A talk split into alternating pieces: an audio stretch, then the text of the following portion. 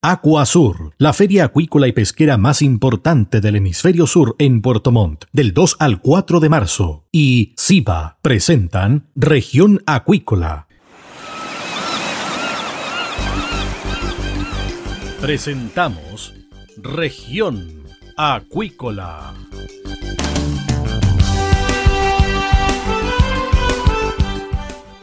Escuche desde ahora todas las novedades de las principales actividades económicas de la región de los lagos y con las voces de sus protagonistas. Región Acuícola es un programa producido por Radio Sago de Puerto Montt, 96.5 FM y transmitido a través de la red informativa del sur No te pierdas Aquasur 2022, la feria acuícola y pesquera más importante del hemisferio sur. Más de mil marcas, 42 países, 25 mil visitantes profesionales en 15 mil metros cuadrados de exhibición y un congreso internacional de primer nivel con temas de sustentabilidad e innovación tecnológica, capital humano, salud y bienestar. Volvemos presencial. Sé parte de Aquasur. Regístrate en aquasur.cl. Nos vemos del 2 al 4 de marzo en el recinto ferial Aquasur. Produce y organiza FISA. Invita Radio Sago, la radio grande del sur de Chile. SIBA, Ciencia Aplicada en Acuicultura. Contamos con un capital humano avanzado y equipamiento especializado. Nuestro compromiso, entregar confianza y calidad para una acuicultura sustentable. SIBA, Centro de Investigaciones Biológicas Aplicadas. Visítanos en www.siba.cl.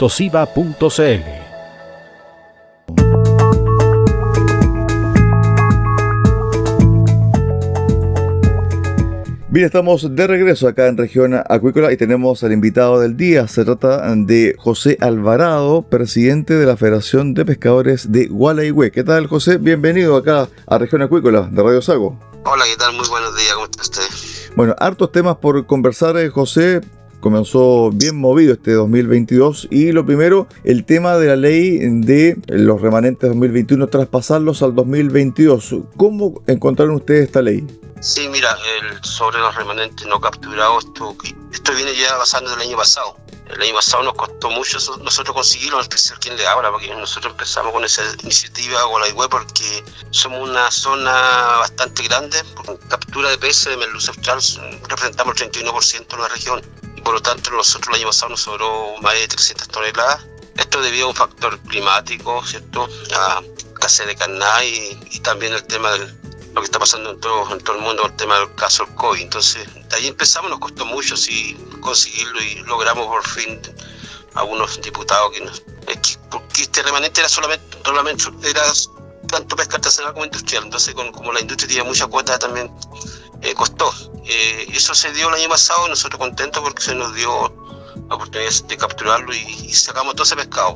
Y este año que pasó igual se nos quedó un poco pescado y igual ahí agradecer al diputado Gabriel Asensio que fue el que hizo la iniciativa y a último minuto logramos esto, incorporarlo, igual que la sardina, incorporarlo a esa indicación y, hoy día ya se puede decir que ya está, ya está listo para sacar los no capturados este año. De estas 300 toneladas, ¿a qué especies pertenecen en su mayoría, José?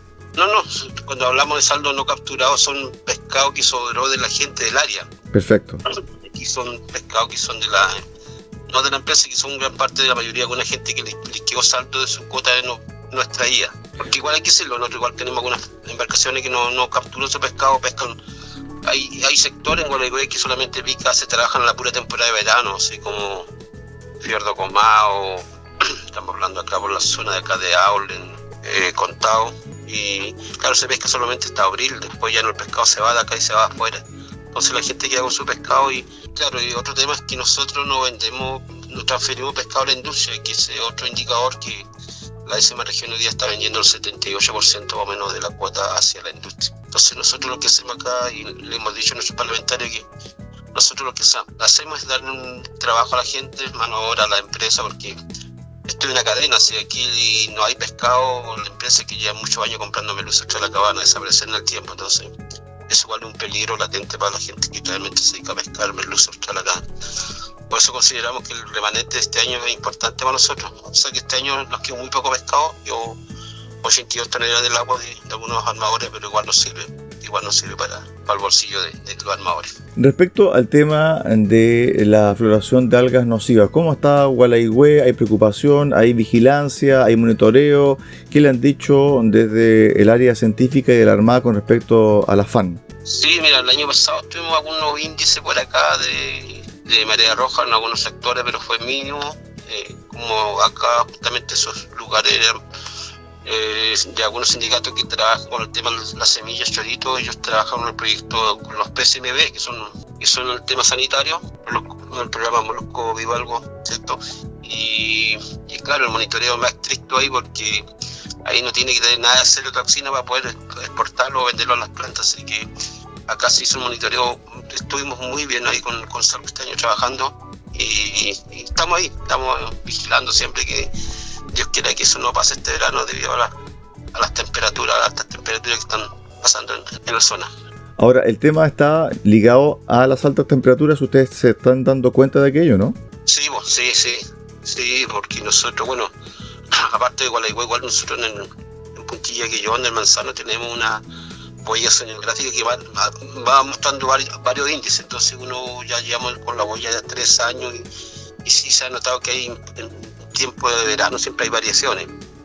Y esto uno lo ve, lo, lo siente, lo siente por, lo digo por, en primer lugar porque siendo nosotros igual hay una zona donde se supone que es lluviosa, estamos con un problema hídrico igual de agua, varias caletas de nuestra zona, ya con camiones de aljibe, entonces eh, está pasando por todos lados este, este, este fenómeno. Perfecto. Con respecto al tema de los eh, trabajos que son de alto riesgo, ayer, por ejemplo, falleció un buzo de 81 años. Realmente uno se pone a pensar, una persona de 81 años haciendo labores de uso, realmente uno no, no, lo comprende, pero en definitiva, bueno, es un hombre de mar, es un hombre que se dedica a esto eh, y que se dedicaba a esto. ¿Qué pasa con la seguridad con respecto a sus colegas eh, que hacen buceo, José? Sí, mira, aquí hay dos temas, porque uno siempre escucha que han pasado varios accidentes hoy día en el mar, especialmente con el tema del buceo. Y los accidentes netamente que son de la gente que se dedica al buceo ya en recolección de marisco no, son tantos, sí, muchos en la empresa, pero ese sería un factor especialmente porque hoy día, no sé si es un negocio, ¿verdad? pero hoy día todo el mundo postula, no postula, sino que eh, paga ¿cierto? para hacer un curso de buzo intermedio o sacar su, su uso comercial. Pero si tú lo, pues si uno mira, realmente hay algunos buzos, cero experiencia en el mar. Entonces lo hace porque están pagando muy bien, pagan buenos sueldos en, en, ese trabajo. Pero ahí yo tengo mi duda, no, no es lo mismo, yo creo que si ponemos un buzo comercial versus un, buzo joven que ha trabajado en, en marisco, recolección, eh, la experiencia está por acá. ¿sí? Los últimos accidentes pasaron porque tenían poca experiencia los chicos que lamentablemente fue uno de acá de la zona y, falleció por... Yo creo que le faltó todavía aprender y... Porque esto no es fácil el tema del buceo, un trabajo bastante riesgoso y yo sigo insistiendo que pasa por, por el tema que hoy día todo el mundo está haciendo cursos y, y la pega que está mejor pagada hoy día. Pero no, no, no, no, no, está, está fallando algo en el sistema que debería tener, al menos el que postulado a ser un buzo comercial o no, debería tener experiencia en, en el rubro. Eso es lo que está pasando hoy día. Respecto a ese mismo punto, ¿tú crees que falta mayor capacitación y también que se hagan pruebas durante el año, a lo menos dos, ¿cierto?, para ver la calificación, la capacidad y también si esa persona tiene las condiciones para realizar esta labor? Sí, por supuesto. Tiene que, ahí también una parte de las, las empresas salmoneras deberían tener personas preparadas y, y, hacer una auditoría en todos los, porque estos trabajan todos con prestación de servicio hoy día.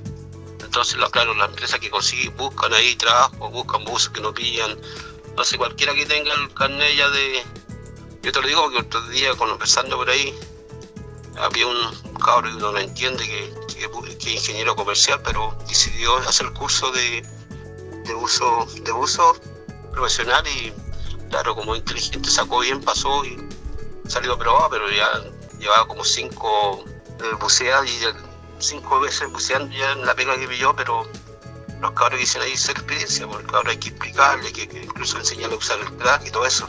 Entonces hay estas cosas que como que uno lo ve de repente como que es un negocio para la gente que tiene los cursos y no, eso. Interesa sacar cursos, porque igual un curso no es barato. Respecto a la pesca artesanal, sobre el futuro inmediato, cada vez hay menos cuotas, cada vez cierto la especie o las especies están restringiendo, hay escasez. ¿Cuál es, cuál es el futuro inmediato de la pesca artesanal de Gualeguay, también de la región de los lagos, José? El tema de la merluza es un recurso que está bastante complicado y yo lo digo porque yo soy miembro del comité de la merluza austral, entonces eh, nosotros logramos hacer una cuota trienal posterior donde la cuota la rotaron su factor de riesgo, lo dieron una cuota que es bastante alta, pero entre comillas de alta, pero para la gente que trabaja no y se dedica al mar no, no, es, no es una cuota grande. Entonces nuestro, bueno, esto todo va a pasar ahora porque estamos esperando qué va a pasar con el tema de los constituyentes, porque ahí debieras el Estado decir, debemos trabajar un poco en ese tema de que cuando un recurso está ya sobreexplotado, colapsado, debería ser 100% artesanal, porque hoy día la carrera que hay, que estamos viendo, es que hoy día la industria está apoderando de este mercado que es la mano central, porque está, cada vez compran mascotas y la gente no está pescando por, bueno, varios factores, porque hay que decirlo, la gente de acá de nuestra zona tiene temporadas buenas en invierno no se trabaja por condiciones climáticas y el tema del lobo marino, que es un problema que no ha tenido solución. Claro, nuestra gente que es de acá de las costas, que vive, tiene toda su vida acá del mar, la gente se dedica a trabajar en el cobre o la raya. Eh, tenemos unas bastantes sindicatos que trabajan el tema de los choritos, la semilla, que es un muy buen negocio igual. Entonces tienen para darse vuelta, pero el resto de gente que realmente tiene su bote y, y uno ve que el invierno no, las condiciones son malas, prefieren ellos vender su cuota, traspasarlo a la industria. Y, es una de las peleas que estamos dando, que no, no debiera traspasarse más del 50% hacia, hacia la industria. con ese 50% tú, uno debiera decir, mira, este recurso se va a recuperar porque hay que decirlo, la industria trabaja con arrastres, justo en la zona donde hay de SOE todos los años la merluza y ellos siguen trabajando año corrido porque nosotros quedamos en veda, pero ellos tienen otros recursos que igual siguen capturando merluza que sale ahí como fauna acompañante y otros temas más. Sobre este mismo punto, respecto al tema de la renovación de personas ligadas a la pesca artesanal, ¿tú crees que está estancado? ¿Los jóvenes están buscando otros horizontes laborales en vez de seguir, por ejemplo, en la pesca artesanal como lo hacían sus padres? Sí, mira, que, que hay un vacío todavía en la ley. Hay un vacío que, que me pasa a mí aquí en el caso de Puerto Bonito. Nosotros tenemos una caleta que históricamente eh, yo creo que la única caleta que tengo en donde sí trabaja el marido con el esposo o con los hijos. Pero igual por X motivo realmente la gente se olvidó, no hizo algunos trámites, por esas vida caducaron. Ah, porque hoy día, igual hay que decirlo, si el Estado no está entregando recursos para renovación de embarcaciones o compra de motores, todo no hay, un, no hay una línea de eso. Y por lo tanto hay gente que realmente ha salido del sistema, pero después la gente después recupera, arregla su embarcación, pero hoy día trabajan de forma ilegal. Y ese es un problema que hemos tenido estos días con la pesca y con la Armada, porque pasó en diciembre y pasó en enero que la patrullera anda ahí y anda hostigando. Digo que hostigamiento contra la gente que está trabajando, entre comillas, ilegal, pero ellos lo que hacen es sacar la cuota y sacar la cuota a alguien más que no puede sacarla. Es un tema interno que tenemos nosotros, pero hoy día si tú me dices, no, no hay cabida para decir, mira, vamos a entrar gente nueva, porque nosotros tenemos aquí más o menos eh, el detalle y más o menos de cuando partió esta ley, esta ley de pesca, los que quieron dentro de la manutención hoy día bordean su, están bordeando de 60 para arriba la, edad que tienen. Entonces no vemos que hay un recambio, sí. No hay un recambio hoy día porque la, ley no te lo permite, no puede ingresar gente nueva, juventud nueva. La única forma de estar es decirle, mira, a la persona que está de edad, al papá, decirle, oye, tú tienes que renunciar y déjame al hijo, pero igual lo que sí que el papá que hizo todo su, su vida en el mar, esto le sirve por último en esa cuota y con eso sobrevive, por último si no lo pesca, bueno, se lo sacará otro, pero él recibe, ¿cómo se llama? Un, porcentaje de, esa pesca. Nosotros no somos de la idea de decirle tú estás viejo y tienes que irte acá al sistema, no. Pero falta ese vacío que debería entrar gente a los sistemas y hoy día no, hay muy poca gente pescando en toda la región. Respecto a las áreas de manejo y también áreas de cultivo, ¿cómo está Gualaigüe, la zona de Gualaigüe, José? Sí, en eso estamos, estamos bien. Yo creo que lo más sensato que hizo acá las federaciones cuando partió la pelea con las concesiones, con las salmoneras, nosotros logramos ahí eh, ganarle la mano en varios puntos y por eso tenemos 54 áreas de manejo y, y eso le ha dado eh, otro, otro este, ¿cómo se llama?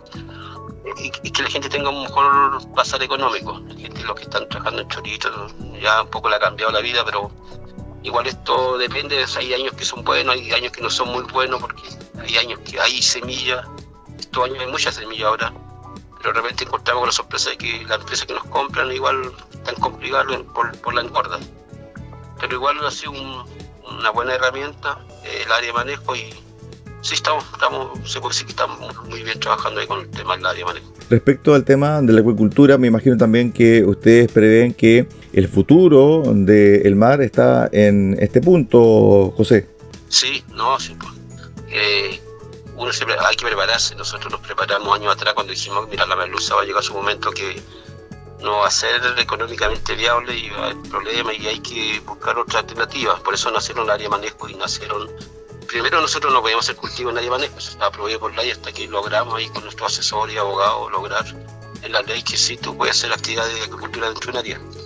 Eh, eso es súper positivo para nosotros y igual tenemos nuestros temores a futuro con el tema de las temperaturas y que el tema de las semillas eh, desaparezca. Entonces hay que estar atento, pero igual hay que empezar a hacer innovación, yo creo, con el tema de la alga, que debería ser el futuro después de la alga, pero la gente como día no, se atreve todavía a eso, porque va, a ser un tema, yo creo, más futuro a, empezar a innovar en, en nuestros temas.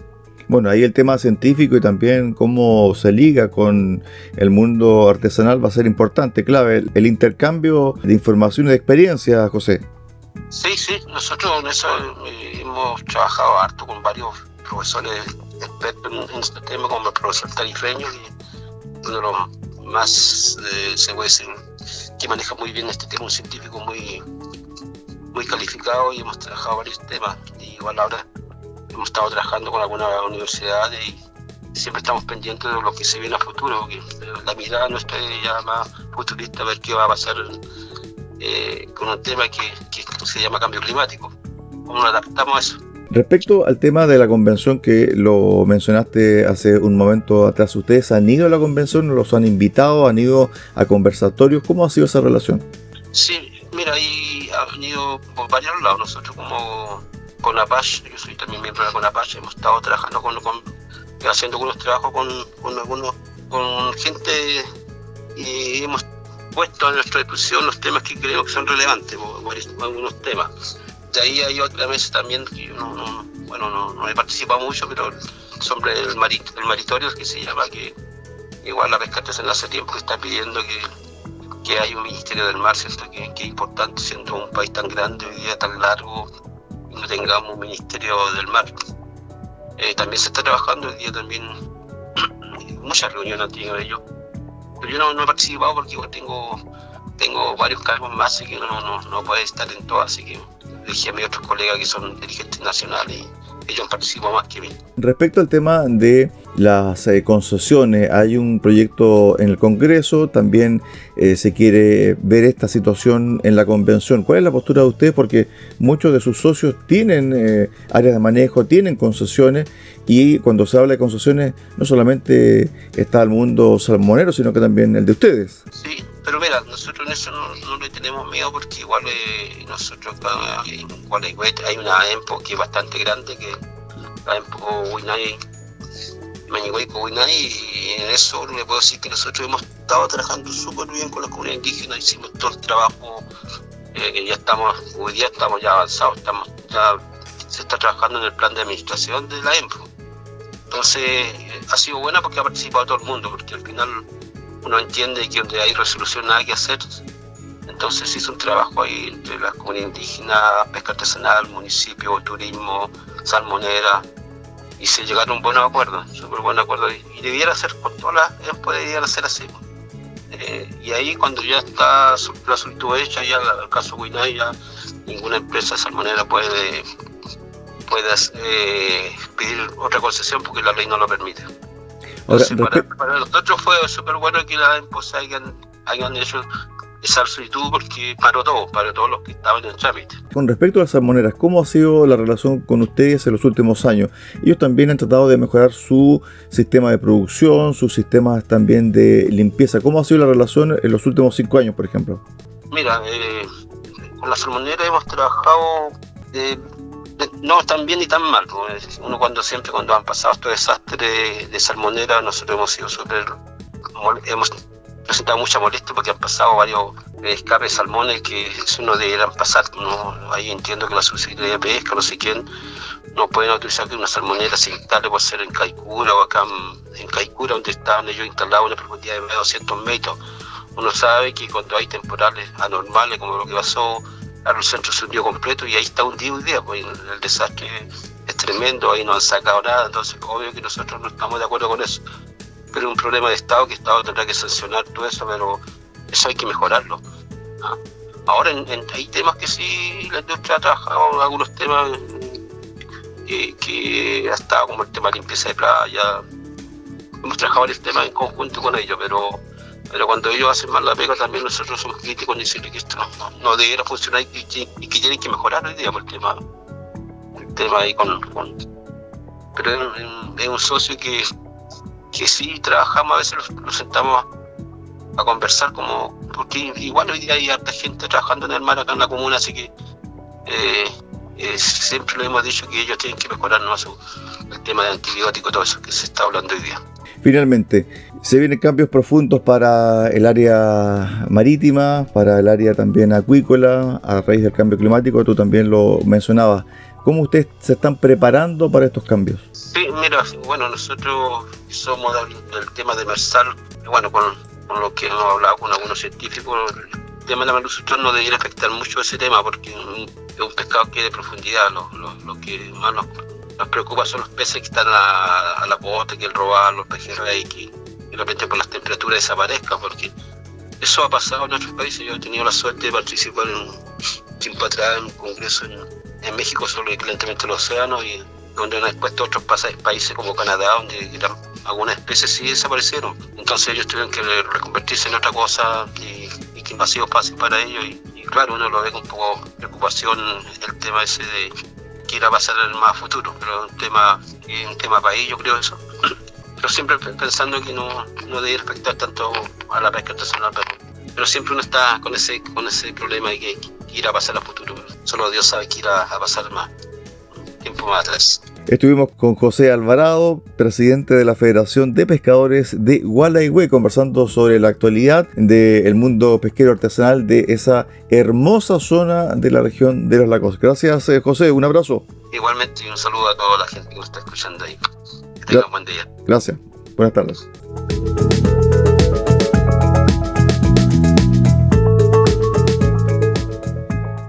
De esta forma ponemos eh, punto final al programa del día de hoy en región acuícola. Los esperamos mañana acá en Radio Sago en el 96.5 FM en Puerto Montt. Que tenga usted una excelente tarde.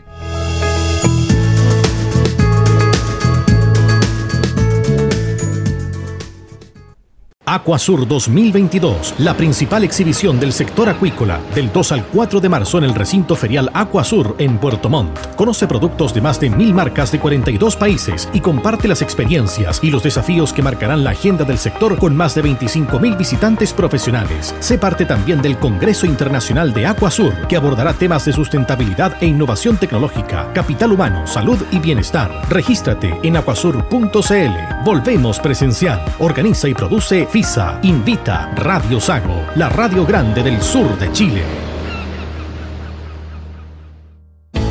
Centro de Investigaciones Biológicas Aplicadas CIBA, Ciencia Aplicada en Acuicultura. Entregamos confianza y calidad para una acuicultura sustentable. Contamos con un capital humano avanzado y equipamiento especializado. CIBA, Centro de Investigaciones Biológicas Aplicadas, Ciencia Aplicada en Acuicultura. Visítanos en www.ciba.cl.